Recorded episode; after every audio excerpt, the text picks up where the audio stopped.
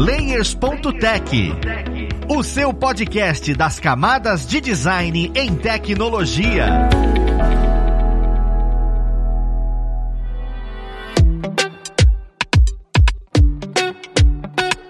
Olá, ouvintes!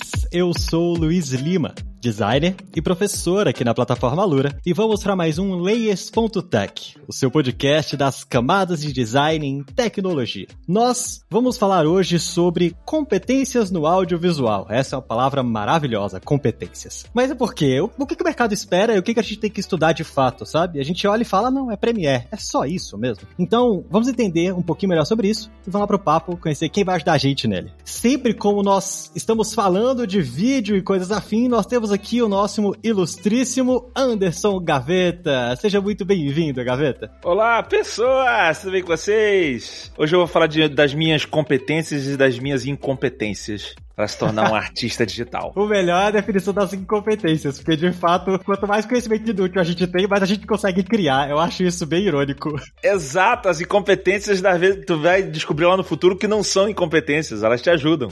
É, é tipo isso. Mas eu já queria começar de uma forma um pouco mais técnica, né? Porque a gente conversa bastante aqui sobre vídeo, a gente fala sobre muita coisa técnica, né? Sobre o que é bitrate, o que é FPS. A gente nunca abordou de uma maneira mais direta para pessoa que trabalha trabalha no audiovisual, né? O que que o mercado espera dessas pessoas? É realmente só conhecer essas coisas que a gente fala tanto? Conhecer sobre FPS, ou conhecer sobre bitrate, essas coisas? O, o que que o mercado olha e fala, cara, você que vai vir trabalhar com audiovisual junto comigo, eu preciso que você seja assim, né? Você tem uma ideia mais ou menos de como é que é? Eu vou dizer pelo de tudo que eu já vi no mercado, e aí eu tô incluindo a minha própria empresa, Gaveta Filmes, que é uma produtora de vídeo também, voltada pra internet. Mas realmente não se limita a produtoras. Eu acho que normalmente quando você, alguém está procurando um profissional, as pessoas estão procurando alguém para resolver o seu problema. É, é, diferente de você sacar alguma coisa. Às vezes, a necessidade da empresa é, vamos supor, cara, eu precisava muito de um editor, mas eu precisava de um editor que soubesse falar inglês, porque ele vai editar muitas entrevistas em inglês e vai ter que legendar muita coisa. Então, aí você já tem uma, uma necessidade.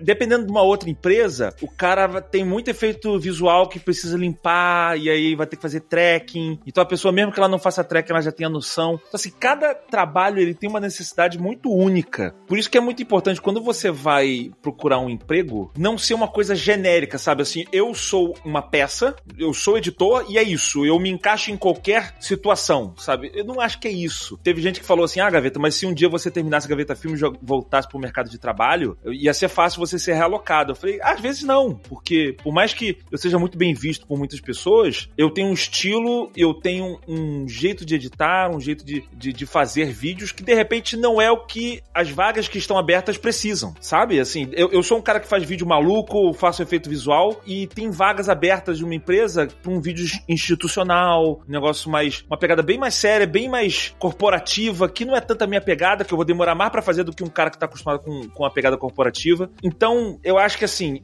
isso eu não tô nem entrando na parte de audiovisual, tô falando sobre emprego emprego em geral, sabe? Eu acho que você tem que atender muito o que a, cada empresa precisa. Não, as empresas nem sempre precisam exatamente das mesmas coisas. Então, eu, por exemplo, quando eu ia buscar emprego, eu buscava sobre a, a empresa que eu tava querendo entrar. Cara, o que que esses caras fazem? O que que eles fazem que é legal? O que que eu posso oferecer para esse cara que vai ser bom? Eu lembro que eu tava querendo entrar na Sigus Fly, a mega produtora que teve aqui no Rio. Tinha muito a ver com o meu trabalho, era um, uma pegada mais leve, eles atendiam basicamente o mercado publicitário. Mas eu vi que, por exemplo, eles não tinham muito, não alimentavam muita parte das mídias sociais deles, não tinha videocast, podcast, nada disso. E eu comecei a ver entrada nisso. Eu falei, olha, eu posso trazer um tom de loucura aqui para vocês. Eu faço gaveta filmes. Eu sei fazer a parte do design que vocês precisam para fazer a publicidade, mas eu sei essas partes aqui que não tem na empresa e eu acho que seria legal. E foi justamente isso que foi um diferencial que me levou para Sigus Fly. Os sócios depois me falaram isso. Assim como às vezes eu tô com vaga aberta aqui na Gaveta Filmes para chamar alguém de, de efeitos visuais, VFX. E aí aparece alguém, apareceu, por exemplo, o Vitor Hugo foi o último que entrou aqui. É um cara que saca muito 3D também. Eu não tinha colocado isso na vaga, mas é bom. E para as coisas que a gente tava fazendo aqui, volta e meia a gente tá fazendo mais vinhetas e coisa assim. Eu falei, cara, vai ser muito bom pra gente. Mas entende como é que é meio que uma cagada, assim? Há cinco anos atrás, eu não tava precisando, não tinha demanda para nada de 3D. Então, se ele aparecesse há cinco anos atrás, eu não teria chamado ele. Assim como, sei lá, eu não tenho demanda para ninguém para fazer nenhuma ilustração 2D. O cara saca mais 2D. Mas de repente, daqui a três anos, a gente tá fazendo. A gente pegou um cliente que a gente tá fazendo uma demanda muito grande de 2D e esse cara passa a ser valioso para a empresa. Então, eu acho que fica nisso, assim, você não é uma única peça que vai ser encaixada em qualquer empresa. Você tem que começar a procurar empresas que você pode se encaixar melhor. E, claro, você ter habilidades únicas, aquilo que a gente falou sobre a sua incapacidade e inutilidade. Às vezes, coisa que você acha que é boba que você faz, isso pode se tornar um diferencial para você numa empresa. Assim como eu fazer filme trash com humor foi meu diferencial para entrar na Sirius Fly, entendeu? Tem que valorizar esse tipo de coisa também. Não, cara, é, é muito legal escutar você falando, porque assim, dá para ver como o primeiro mercado é mutável e a gente fala tanto sobre o X aqui, o Y, e é um pouco diferente, porque como a gente tá lidando com a criação e não a constância de um produto, você tem nuances muito específicas das empresas. Foi o que você falou, se for para jornalismo, você realmente vai ter que mostrar competências diferentes e continua sendo audiovisual, né? Então eu acho isso bem legal. E isso não se limita nem só a, a coisas que você sabe ou que não sabe, ou às vezes, às vezes tem a ver com o seu nível técnico. E aí eu vou dizer pela minha experiência aqui na Gaveta Filmes. Às vezes, eu vou, eu vou contratar um, um editor, tá? Às vezes eu vou contratar porque tem dois aqui muito bons, mas eu vou contratar um porque tem mais experiência com gameplay, porque a gente tá para lançar um gameplay no canal, certo? Ou o contrário, o último que a gente chamou tinha um cara que era muito bom de gameplay, o cara que era mais o portfólio dele era melhor em conversas. Eu prefiro o cara de conversas porque eu sabia que a gente ia intensificar esse tipo de vídeo no canal. Então ele teve vantagem na hora da seleção. E às vezes acontece o lance do nível da pessoa. Eu tô falando nível porque envolve parte financeira. Eu tô com uma vaga aqui e, cara, não é urgente, assim, eu preciso ter uma mão de obra e eu preciso treinar essa mão de obra. Aí vem um editor que é mais sinistro do que aquele que é mais básico, sabe? Esse cara sabe muito mais, só que ele é muito mais caro. Aí eu prefiro pegar o outro que sabe menos. Pô, mas tu escolheu um cara pior, escolhi ele pior, mas ele a gente também vai pagar menos para ele, a gente vai poder criar ele no, no, esquema da empresa e ele vai aprendendo com a gente com o tempo. E aí até lá na frente a gente já tá produzindo mais um programa, já posso começar a igualar o salário dele, entendeu? Não é porque necessariamente é o melhor, é o melhor para a empresa naquele momento. Isso envolve técnicas que você sabe, isso envolve o nível que você tá. Então, não é porque você tá no início que você, ah, não, ninguém nunca vai me contratar. Cara, tem empresa que tá procurando justamente o seu perfil e você nem sabe. Cara, isso é tão bom de escutar, principalmente vindo de você, né? Porque você tem um know-how de empresa um pouco diferente do que a gente que especula. Uma coisa que eu fico com dúvida é, você acabou de, de explicar que a parte técnica realmente é algo que é muito específico. Olha, você conhece tecnicamente as coisas, só que o que você imprime no que você cria diz se aquela empresa precisa daquilo naquele momento, se você tem essa expertise. Só que existe uma coisa que hoje em dia tá muito em voga, que é a famosa soft skill, sabe? Você acredita que existe alguma coisa específica de soft skill? Eu não sei o que é soft skill.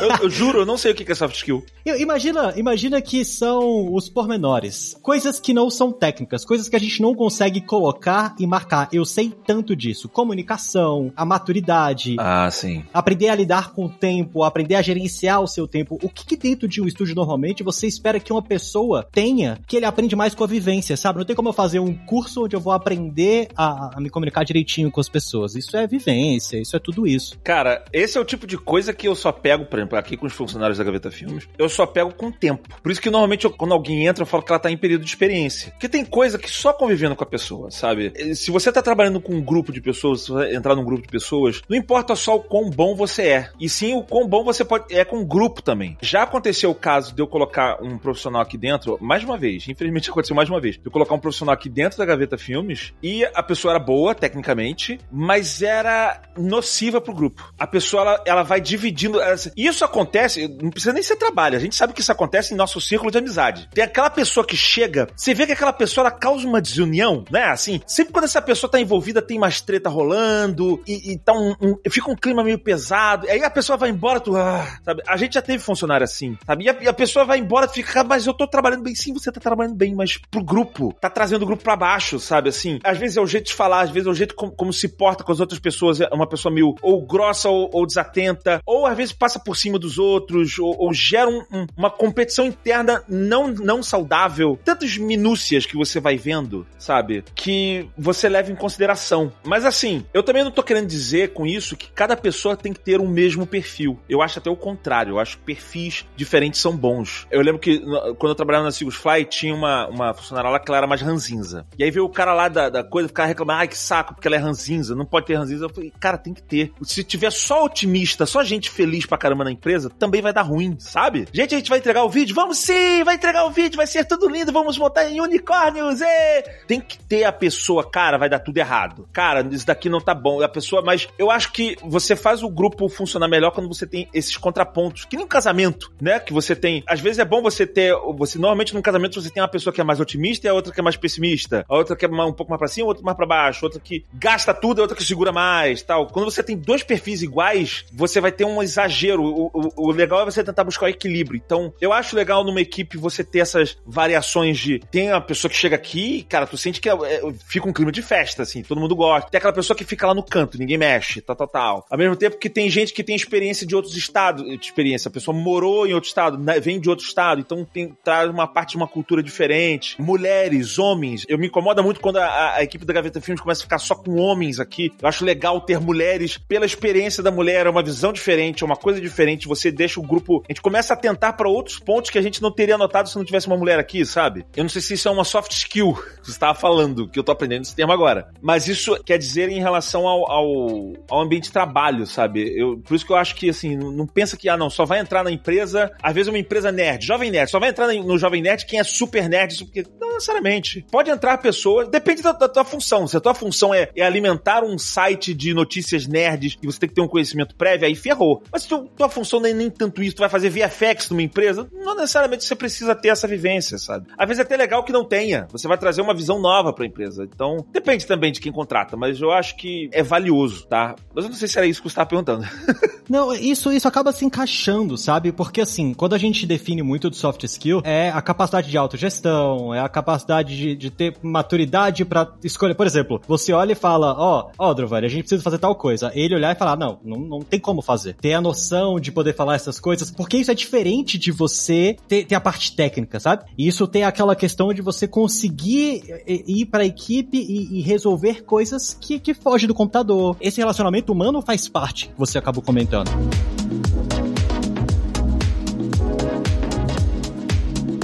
Olha, é, você tá falando, por exemplo, de gestão de tempo, né? Gestão de, de trabalho, organizar. Esse daí é o meu calcanhar de Aquiles, tá? Esse é disparado, assim. Eu sou um caos. E o que que acontece? Normalmente, o que acontecia, por exemplo, na, na Sigus Fly, antes de eu ter a minha empresa, quando eu trabalhava na produtora, eu sempre fui esse cara meio doido. E as pessoas sabem disso. O gaveta, ele vai demorar, quando vier, vai vir muito bom. Mas ele vai demorar, ele vai levar o tempo dele, ele vai virar noite. E aí, eu normalmente tinha uma gerente, eu tenho uma certa vergonha de falar isso, mas ela era quase uma babá minha. Ela cuida de mim de forma diferente. Cara, eu acabei de fazer um vídeo sobre Kung Fu Panda e é, é muito isso, sabe? O, Shifu, ele vai treinar os cinco furiosos e quando ele vai treinar o Po, o Panda, ele tem que treinar diferente, sabe assim? E não quer dizer que o Panda é ruim, se ele, ele treinou o Panda botando comida no lugar do treinamento e tal. E acabou que o Po ficou o mais poderoso dos, dos guerreiros. Então, eu acho que tem muito desse ensinamento, sabe assim? Significa que você tem que treinar todo mundo igual. As pessoas têm necessidades diferentes, capacidades diferentes, mas se você conseguir adaptar o seu treinamento, a sua inserção dela na empresa, empresa, ela pode render muito, muito bem. Tanto que eu sempre me dei muito bem na Sigus Fly, eu sempre fui muito bem visto, eu tive grande destaque lá e consegui abrir minha empresa tal. Mas eu tinha esse problema. A pessoa sabe, assim, eu entrava, a minha gerente falava isso, a Badu, ela falava assim: gaveta não é bom de calcular tempo. Gaveta, ah, vou fazer, eu, eu faço isso daqui um dia. A Badu já chegava pro sócio e falava, cara, o gaveta vai levar uma semana fazendo isso aqui. Ele falou, um dia, uma semana, tá? Porque ele vai levar tipo uns três, quatro dias, mais um dia pra revisão, bota uma semana. Sabe assim, a pessoa já tinha essa noção, ela meio que me controlava. Assim, no meu caso, depois eu vim descobrir, eu tenho TDAH. Eu sou, eu sou um clássico TDAH, eu tenho um transtorno de,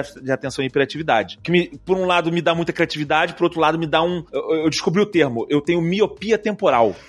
eu não consigo. É, tem termo para isso. Eu e muitas pessoas que têm TDAH, eu não consigo enxergar o tempo do jeito que uma pessoa que não tem essa síndrome enxerga, sabe? Assim, é, é diferente para mim. É, é, tipo uma miopia. para mim é, é, igual, sabe? Assim, eu falei, não, cara, vai durar. Eu consigo errar ao ponto de falar que uma coisa vai demorar um dia e ela demora cinco dias, sete dias. Já aconteceu. É, é nesse ponto que eu erro, sabe? É uma dificuldade minha. Mas as pessoas reconhecem isso. E isso acontece aqui na Gaveta Filmes também. Quando eu vou entrevistar, eu vou chamar algumas pessoas, eu tenho perfis, tenho aquele cara. Eu posso falar, por exemplo, o Potter aqui é um cara mega controlado com o tempo. É um cara muito rápido. Eu falo, cara, eu sei que o Potter. Eu tenho um trabalho, eu tenho que entregar ele rápido, não sei o quê, eu vou passar pro Potter. Eu tenho um trabalho que eu preciso uma pegada criativa mais forte. E eu tenho um pouco mais de tempo, vou passar pro Drovani. O Drovani, ele é que nem eu, ele é outro TDAH. Ele é mais controlado um pouco de tempo do que eu, mas eu sei que ele não é muito controlado de tempo. Então eu já falo com a gerente, olha, com esse daqui, vamos fazer diferente, o prazo para ele tem que ser um tiquinho maior, mas a gente vai conseguir mais criação. Ou então, já sei que tem uma parte ali que vai embolar, eu, eu não vou passar tanto para ele, eu vou passar para outro que, que mata mais rápido. Em compensação, quando é um negócio que, é, que eu sei que vai precisar de muita criatividade, eu, eu sei, o Potter é muito criativo, mas, cara, eu preciso do Drovani, né, do poder do Drovani aqui. Então, assim, tu vê que dentro de uma equipe você tem capacidades diferentes, inclusive capacidade de gestão diferente, né? Quando eu passo uma coisa pro Drovani, ou quando alguém passa alguma coisa para mim, eu já peço, eu tenho uma gerente aqui. Eu falo, olha, me controla, passa e me passa por pedaços, que senão eu vou perder a, a noção e o trabalho não vai sair. Mas significa que eu, eu, tenho que descartar esse tipo de funcionário, entendeu? Depende se você tem como alocar isso na, na, no teu workflow. Então, no meu caso, eu tenho. Às vezes, não. Já aconteceu também, eu, eu precisava de alguém, eu, eu, eu, tinha que fazer um programa que era muito rápido, várias entregas, e veio um cara que fez a entrevista, e eu vi que ele era bom, mas eu vi que ele era um, um classe TDAH meio voado. Eu falei, cara, assim, esse cara é muito bom, mas não, é, não vai ser agora que eu vou chamar ele, porque eu preciso de alguém extremamente metódico para tocar esse projeto que tá rolando aqui. Isso contou. E aí, depois, quando abriu uma nova vaga, era o Ricardo, que é o, o cara que é um dos editores do Nautilus. Depois, quando abriu uma vaga pra, pro cara editar Nerd Player, eu chamei ele. Aí eu chamei o cara, porque aí ele, ele tem a ver com a parada. Eu falei, ah, não, o Nerd Player tem muita criação, não sei o que, eu acho que esse cara vai cair com uma luva. E caiu com uma luva, realmente. E eu sabia que ele não ia ter tanto controle de, de gestão de tempo quanto outros, mas era valioso para mim, entendeu? Então, vai por aí. Eu, eu acho magnífico ficar escutando, vindo de você essas coisas, porque assim, quando a gente, a gente fala muito sobre o mundo tech aqui, e o mundo tech é aquele negócio de agilidade, é tudo tão fechadinho, fala, a gente precisa dessa matriz de competências para uma pessoa que vai ser tech lead dentro de um time de desenvolvimento. É tudo muito dentro do cerco, sabe? E ver que, que o estúdio é um estúdio criativo, a gente precisa de pessoas que se perdem no tempo, porque é aí onde a criatividade flui, né? Mas é claro que... É, tem um limite. É, exatamente. É, a pessoa não pode. Que já aconteceu também. Tinha um cara que era bom, teve um moleque que entrou aqui que ele era bom, mas ele ficava tempo demais. Demais. Eu falei, cara, tá demais, tá demais, tá muito. Vamos, vamos diminuir, vamos diminuir. E ele não conseguia diminuir. Aí, eventualmente, ele saiu depois. Assim, tem um limite. E claro, eu acho que esse limite vai de estúdio para estúdio. A gente tem aqui a produção semanal. A gente faz dois vídeos por semana, três vídeos por semana na Gaveta Filmes. Daqui a pouco a gente vai fazer cinco ou mais. Na Sigus Fly, a gente tinha muito mais tempo. Eram, sei lá, um mês para fazer um comercial de um minuto. Ou para fazer um site. Era um, dois meses para fazer um website. Então era, era um pouco mais flexível em alguns pontos. Então depende, sabe? Mas acho que cada um tem uma janela janela de tempo. Se você demora demais para fazer uma coisa, é ruim. Porque às vezes você. O fato de você demorar pode ser ruim pro todo. Porque você é uma parte do meio do processo. De repente, o cara que tá lá no final, que vai fazer a implementação final, ele precisa de um tempo X e você gastou tanto tempo ali no início para fazer o layout que você atrasou todo o processo, sabe? Então, tem casos e casos. Você tem que relevar. Assim, tem, tem um nível aceitável de, de o quão lento você pode ser, mas a gente vai avaliando isso também. Se a pessoa ela consegue render bem depois quando precisa precisa, às vezes ela, ela consegue fazer o, o rapidinho quando precisa. Cara, não, a gente não tem tempo para perder, você precisa fazer rápido. a pessoa consegue fazer rápido, a gente vai avaliando. Sim, não, para mim o, o, ensinamento aqui é, olha, é, se você tem vontade de entrar na Sigus Fly, estuda a empresa, entende exatamente o que eles estão precisando, tanto na parte técnica, visual, nosso artístico, como inclusive qual é o perfil da pessoa naquele momento. Se a pessoa que, que, que vai demorar um pouquinho mais, vai entregar uma coisa bem lapidada, ou aquela pessoa mais metódica, consegue entregar coisas mais rápido, até isso você consegue identificar. Então os estúdios têm um pouco dessa diferença. A competência é, é muito mais direcionada para projetos e para estúdios diferentes do que uma competência do mercado. Sim. Aliás, só uma coisa, você falou para quem quiser entrar na Sigus Fly, na verdade tem que pegar uma máquina do tempo também, né? Porque a Sigus Fly não existe mais. Caramba, realmente é uma coisa nova para mim. Para mim a Sigus Fly ainda existia e tava ali paradinha no canto dela. Existem outros estúdios, dos, os sócios se dividiram e tem outros estúdios, né? A Koi Factory é uma parte da vários sócios da Silvio estão ali. A Ginger Peak é outra também, outra empresa que também é, mas é mais voltada para a parte de manipulação de imagens. Mas existem ainda. É engraçado que isso mostra que você pode estudar realmente cada um deles.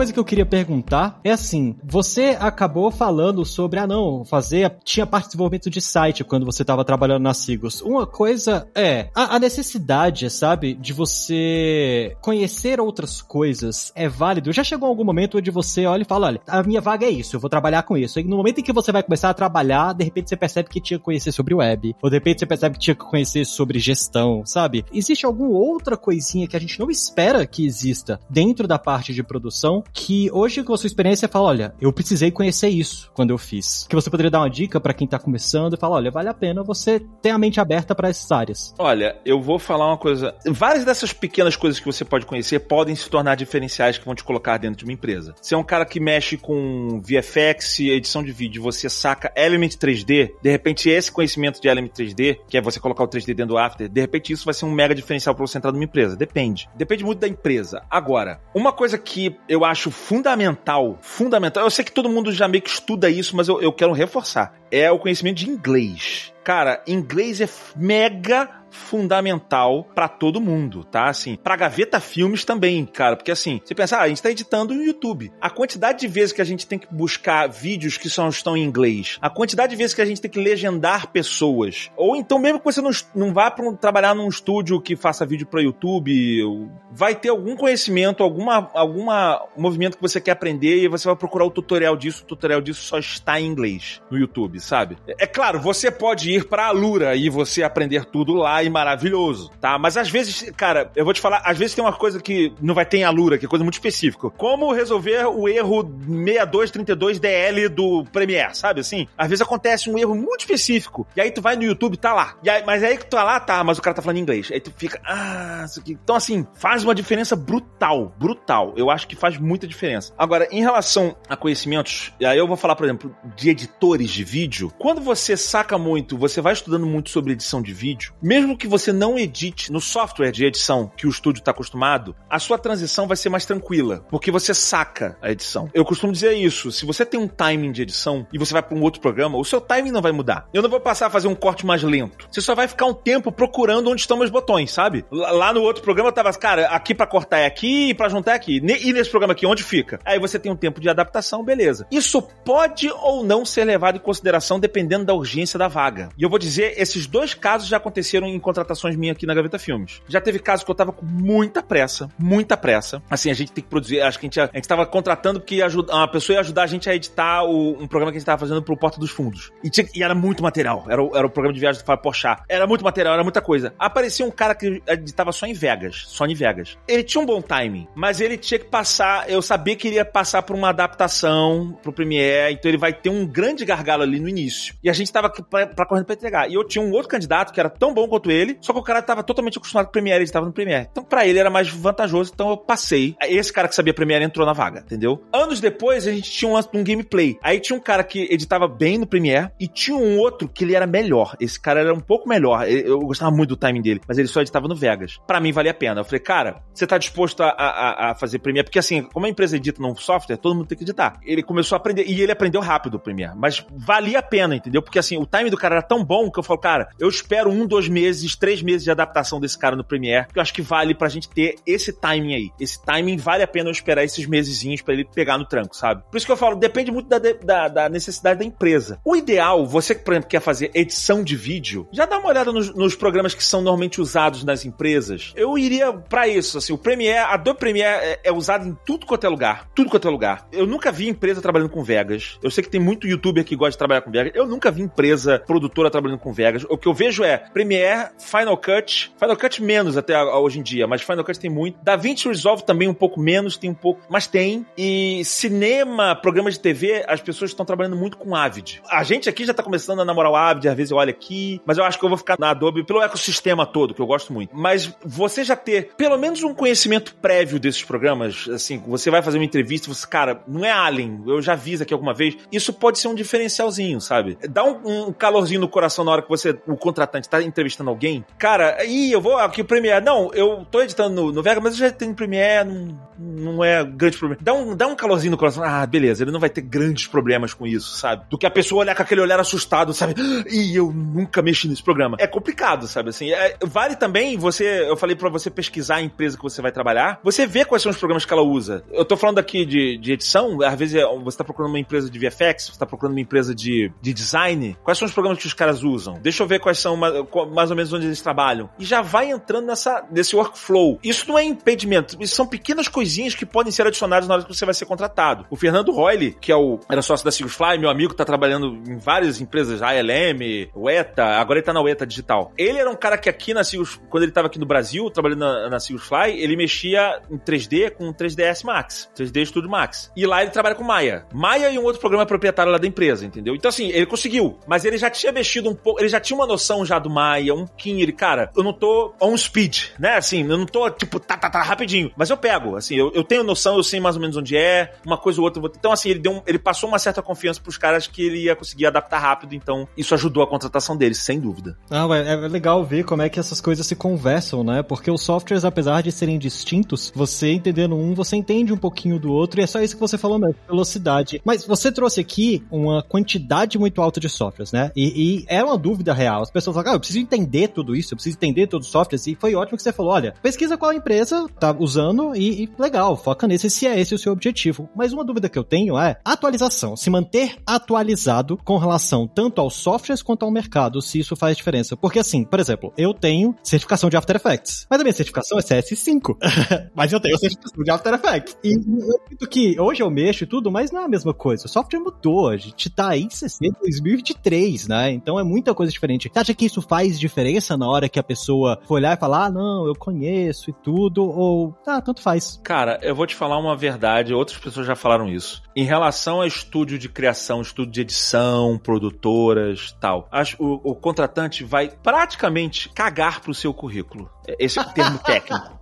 Ele vai cagar pro seu currículo. Ele vai ver o seu portfólio. O portfólio é 95% do seu currículo. Se você estudou na UFRJ, na, na USP, você fez o curso avançado de. Dane-se. Dane-se. A gente quer ver na prática. Eu, cara, já chamei gente para trabalhar na Gaveta Filme sem saber se essa pessoa sequer tinha faculdade ou não. Eu nem, eu, tu fez faculdade? depois que a pessoa já tava dentro aqui. Eu nem vi, cara. Assim, não interessa, sabe assim? Porque tem muita gente, é, daquele lance assim, tem muita gente que estuda muita coisa e não aprende, sabe? Não necessariamente uma pessoa que estuda, ela vai aprender tudo. E às vezes a pessoa até que sabe as coisas, mas ela não sabe aplicar as coisas. Eu já vi gente assim também, designers, fotógrafos, coisas que assim, sabia tudo, tudo. Sabia todas as técnicas, todo não sei o que, o diafragma do ISO, não sei o que. E aí via o trabalho do cara, não era bom. O outro cara que era leigo era muito melhor, sabe? Assim, ele tinha uma visão artística muito mais apura, muito mais bonita. Então, assim, a gente caga um pouco pra se você se você fez o curso X ou Y, a gente não vai ver muito isso. O teu portfólio e quando eu digo portfólio, não é você ter um site ou você ter um Behance. Você pode ter um Behance, você pode ter um site que você fez, você pode ter um canal do YouTube, você manda um link do seu canal do YouTube, você fez uma playlist pro teu contratante. E, e às vezes acontece isso, às vezes a pessoa faz um, uma playlist destinada para aquela empresa. Cara, eu sei que vocês gostam disso, ó. Esse aqui é meu trabalho destinado porque eu faço que tem a ver com o trabalho da tua empresa. Isso é legal pra caramba, sabe assim? Nesse tipo de trabalho aqui, o portfólio ele conta muito, muito. Mas, de uma forma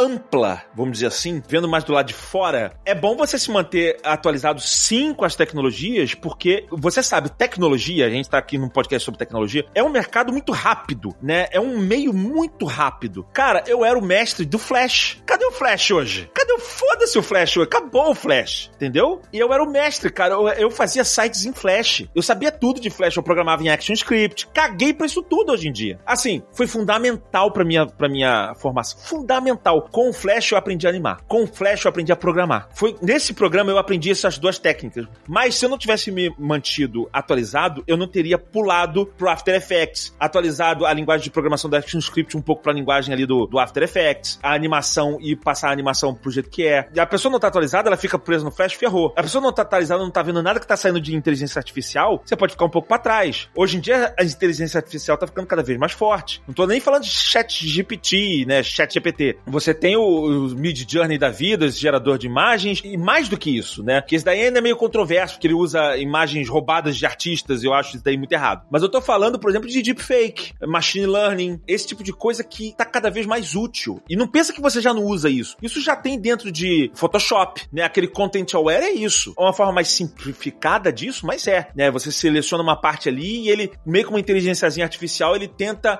adivinhar o que, que tem naquele background e ele some com um elemento para você. Então você tá por dentro um pouco desse tipo de coisa, são diferenciais para você, sabe? Assim, nada disso é fundamental, você não vai ser contratado se não souber disso. São pequenas coisas que você vai adicionando para você aumentar a sua chance de estar bem alocado numa empresa, de ser bem visto, de ter um diferencial e você ser a única pessoa dentro da empresa que sabe aquilo e você se torna valioso para a empresa. E isso é muito bom. Nada disso é fundamental para você ser contratado, mas o que todo mundo tem, você também tem. Então você tem que se mostrar, tipo, é, eu sei um pouquinho mais, e aí? né? O vender o seu peixe. é isso aí, cara.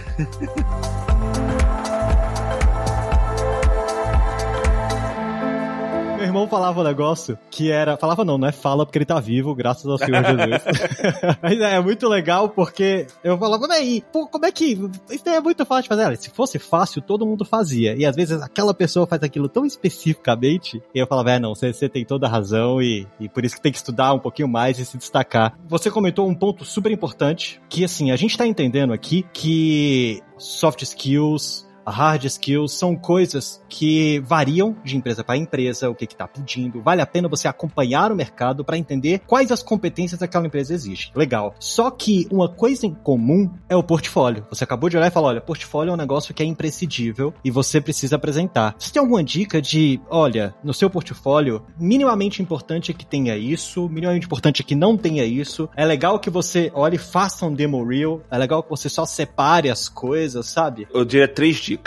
A primeira dica é não faça um portfólio entulhado com tudo que você já fez, com um milhão de coisas. É preferível você ter um portfólio com três peças animais do que com 10, 20, e aí lá, lá das 20, das 10 últimas ali já tem um negócio meio caído. Ah, daqui eu fiz há muito tempo, não sei o que. Cara, tira. Isso é meio técnica de venda, sabe assim? Se você mostra que só tem coisa animal, parece que só tem coisa animal no teu portfólio, sabe assim? É que nem, às vezes você vai contratar um serviço de streaming e aí os caras botam a capa do, de cinco filmes, filmes animais, fala, caraca, esse. Aí tu contrata o serviço, quando tu vai ver, só tem aqueles cinco filmes. Uma porrada de filme bosta, sabe? Assim, tipo, porra, cara me enganaram. É um pouco isso, sabe? Assim, eu, eu tô falando pra você enganar. Você não vai enganar, até porque aqueles que você tá divulgando, você fez. Então, você não tá enganando, você realmente fez aquilo. Mas, cara, para você botar um, um, trabalho duvidoso, tá na dúvida, cara, não sei se isso daqui é tão bom. Já não bota. Se, você tá nessa dúvida, nem bota. Eu já contratei um cara que mandou um vídeo. Assim, esse cara, ele deu muita sorte. Ele deu muita sorte.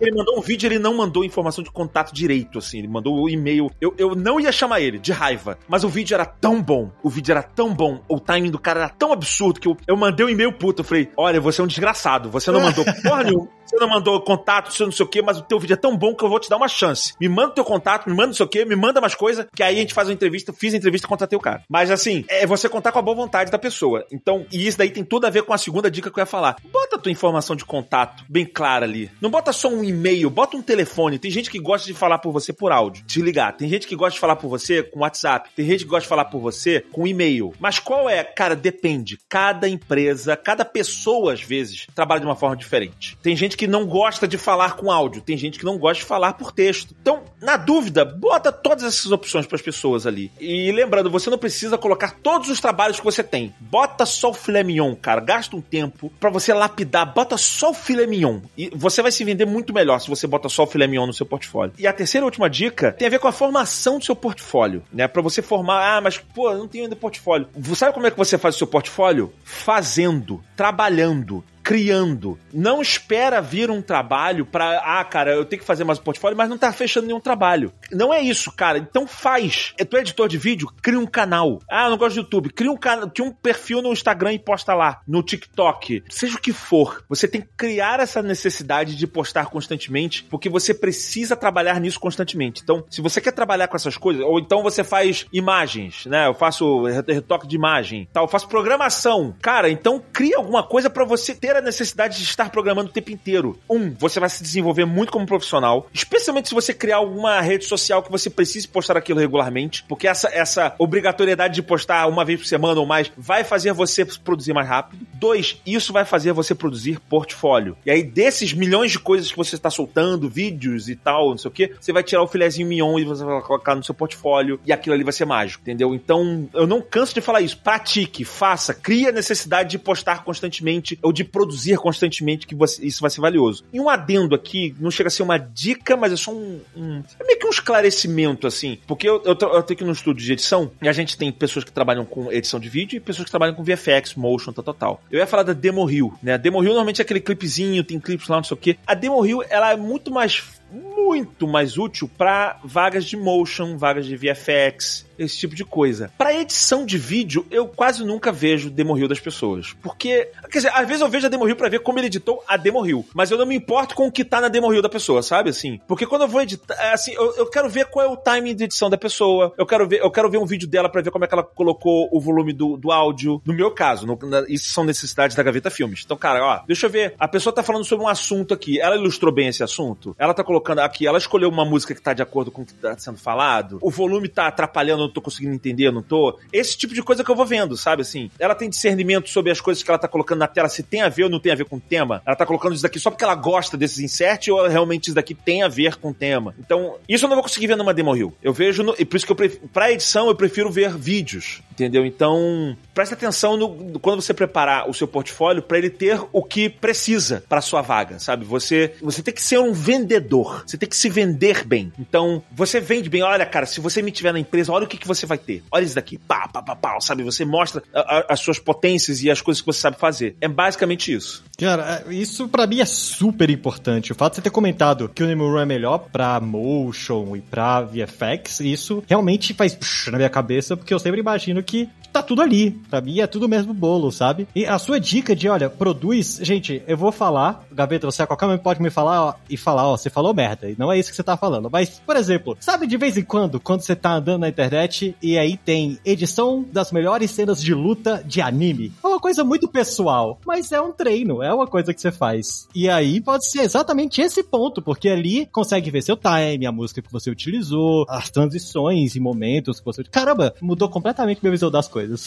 nem, nem que seja vídeo da sua família. vou editar vídeo dos meus filhos brincando e eu vou fazer. Nem que seja um, um videozinho de ação, alguma coisa, sabe? Do, do, do, as crianças brincando. Que quando a gente vai, pelo menos no meu caso, quando eu vou contratar, eu não vou julgar necessariamente o tema do que a pessoa tá editando, sabe? Ah, não, é um vídeo de casa. Eu vou ver o timing da pessoa, eu vou ver o que, que ela sabe fazer, o tratamento da imagem, como é que ela fez. É isso que eu vou julgar. Se ela tá.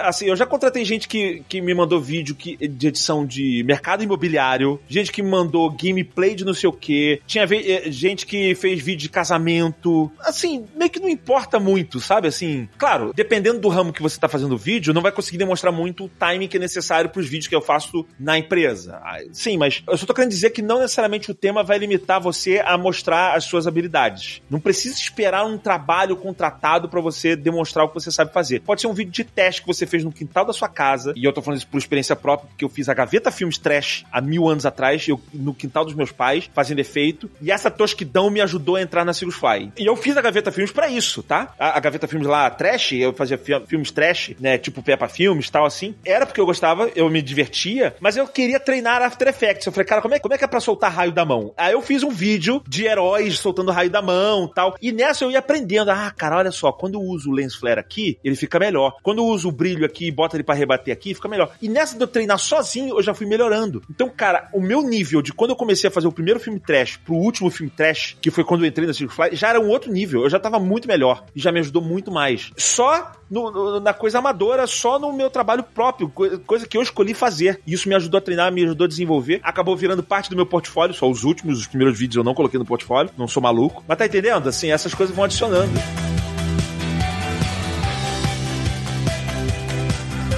Ah, cara, perfeito, perfeito mesmo. Gaveta, muito obrigado, cara. Sua visão sobre esse tema é extremamente esclarecedora. E, como é de praxe, eu queria abrir esse espaço para quem tá escutando a gente consiga te acompanhar e ver o que você vem criando, ver todas as suas criações, se inspirar para poder olhar e falar: um dia estarei aí na Gaveta Filmes. Cara, alguns funcionários já falaram isso. Um dia eu vou estar na Gaveta Filmes e a pessoa hoje trabalha comigo tal, não sei o. Já aconteceu algumas vezes, é muito legal. Você for no YouTube, você botar uma palavra chamada gaveta, só botar gaveta, você vai me achar, tá? O canal Gaveta, que não sou só eu que edito. Hoje em dia eu mais filmo e roteirizo e não sei o que, e tem toda a equipe de edição aqui da Gaveta Filmes. Você vai ver as nossas maluquices, eu falo normalmente sobre edição de vídeo, produção audiovisual, sempre com muito humor, muita maluquice. E procurar nas outras redes sociais também, Gaveta, você vai me achar. Tirando no TikTok, que é Anderson Gaveta, tá? Mas porque algum desgraçado roubou meu username lá. Mas fora isso, você procura por Gaveta. Perfeito. Muito obrigado mais uma vez, Gaveta. E eu queria agradecer mais uma vez, como eu faço em todos os episódios, a vocês, ouvintes que estão tá com a gente aqui até este momento. Espero que tenha sido esclarecedor. Você queira trabalhar na área de produção audiovisual, tenha entendido um pouquinho do caminho que você pode tomar, né? E, e que ele é o mais delicado do que simplesmente faz isso, faz aquilo e pronto, você tá dentro. Eu acho isso bem interessante de se saber. E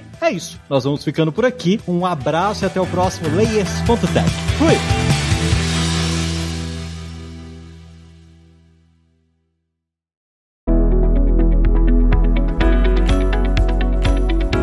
Podcast foi produzido pela Alura, Mergulhe em Tecnologia, e Faculdade FIAP. Let's Rock the Future. Edição e sonorização, Radiofobia Podcast e Multimídia.